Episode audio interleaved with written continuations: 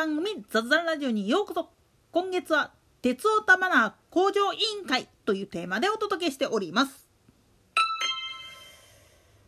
昨今の大型駅いわゆるステーションっ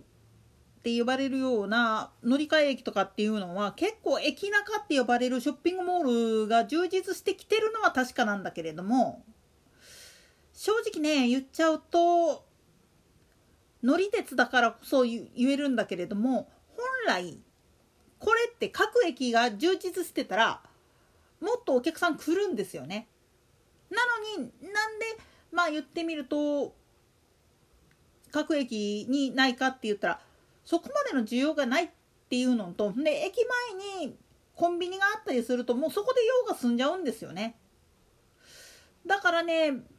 駅によってはもう実際に売店あったところが全部撤去されちゃって自販機だけになっちゃってるとこってあるんですよね。でいわゆる JR 以前まあ国鉄時代っていうかその時からあった売店化ってキオスク自体がセブンイレブンになってたりあと近鉄の場合やったらねほぼほぼあのー主要駅の売店っていうのはファミリーマートに作り変えられちゃってるんですよね。それはなぜかっていうとぶっちゃけ論で言ってしまったらもう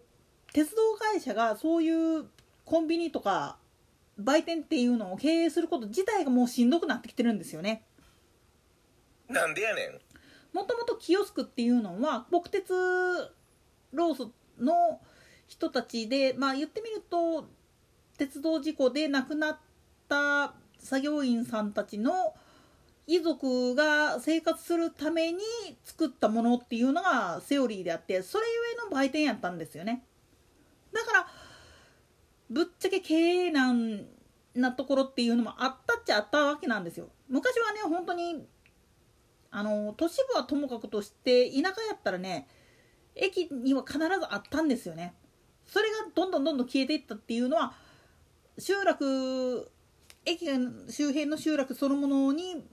まあ言ってみれば人口が減ってしまって利用者自体がいなくなったっていう事実上実情があって廃止になってるっていうのもあるしで時代の流れとともにまあ言ってみると鉄道会社として本業の鉄道の方ではもう稼げなくなってきてるっつうのもあるんですよね。その上でまあ言ってみるとさっきも言ったように補正員とか駅員さんなんかで亡くなられた人の遺族がっていう風な形で雇用する場を設けるまではいいんだけれども収益が上がらなかったら結局意味ないんですよね。だから徐々にまあ言ってみるとアウトソーシングっていう形でコンビニに変わっていってるっていうところがあるんですよ。特に主要駅の場合はそっち方向に行っちゃってて。でかつもうとてもじゃないけれどもそういうのを置いてられないっていうところは駅ごとも民間委託っていう形になってきたわけなんですよね。その結果まあ本業の方でもこの路線はもう経営できないからっつって切り離されて廃止になるか地方自治体と協議した結果山積で生き残るかさまざまな形はあるんだけれどもいわゆる駅中でちゃんと収益を上げられるとこっていうのはもともとその持っている土地自体も立地条件がいいっていうだけじゃなくってそもそもはまあ言ってみると旅客だけでも貨物だけでも収益があったから商業施設として駅中っていうのを使うっていうことはしなくてもよかったわけなんですよね。逆に言ってしまうと駅中に商業施設を作るっていうことはイコール本業の方もボロボロなんだけれども民間委託することによって駅の中を民間委託してテナントを入れることによってそのまあ言ってみれば賃貸料で稼げるっていう部分があるんですよね。つまり今のまあ言ってみるとセブンイレブンやファミは、まあ、場所によってはローソンが入ってる、まあ、大阪メトロがそうなんだけれどもそういうのが入ってる背景にあるのは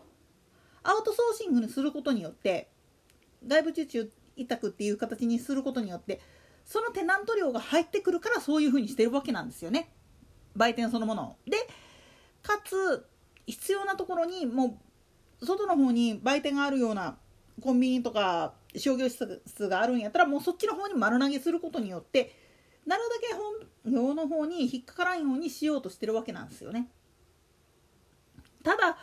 やっぱり利用者としては駅中駅の外よりも中に商業施設があった方が便利な場合もあるんですよね。それは何も都心部だけじゃなくって旅行先なんかの場合もあるんですよ。まあ旅行先なんかの場合だったらやっぱりそこに売店があってお土産っていうかまあ列車の中で食べるお菓子類とか飲み物があったらちょっといいかなっていう感じで買えるわけなんだけれどもまあこれがね本当にその概念のないような駅にたどり着いちゃって商業施設あるかなとか思って周り見渡してもないようなとこっていうのはねもうほんと大変なんですよね。いわんやこれまあこんなこと言っちゃなんだけれども大回りやってる人らやったらちょっとわかると思うんだけれども駅中商業施設があるっていうのがねすっげえありがたい時あるんですよね。ご飯食べるにしてもなんかちょっとした小物を買うにしても駅の外に出てしまうとその分の追加料金取られたりとかっていうことがないんですよね。とはいえ本筋から言ってしまうと正規の料金で利用すべきなんであって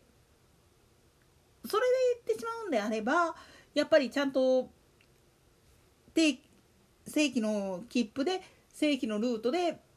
ていうのがやっぱ正しいんじゃないかなとは思うんですよ。ただ商業施設がちゃんと充実すればその分の粗利つまりテナント料で稼げれるからまあ言ってみると本業の方がおまけみたいになっちゃう可能性もあるっちゃあるけれどもそれで助かるんだったらそれはそれで結果オーライなんですよね。まあ、そこを見越してやったんが実はいわゆる小林イズム阪急の経営システムなんですよね。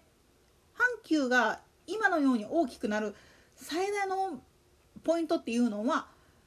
沿線に宅地を開発していってそれを売っていったってこと。それでまあ言ってみると利用客を確保しそしてその子に商業施設を作ることによってまたお客さんがそこでお金を落としてくれてっていう仕組みを作ることによって沿線そのものの経済波及効果っていうのを作り上げ一つの経済圏を作ることによってまた鉄道会社としての収益っていうのが上がってくる。もっと言ったら持ち株会社そのものを作っておいて鉄道部門が危うくなっても他の分野のところから回せれるっていう形が作れるようになったわけなんですよね。まあ関西の鉄道会社っていうのは何回以外はほぼほぼこのスタイルなんですけどこれで失敗してるのが京阪っていうところがねどうしどうしたもんかと。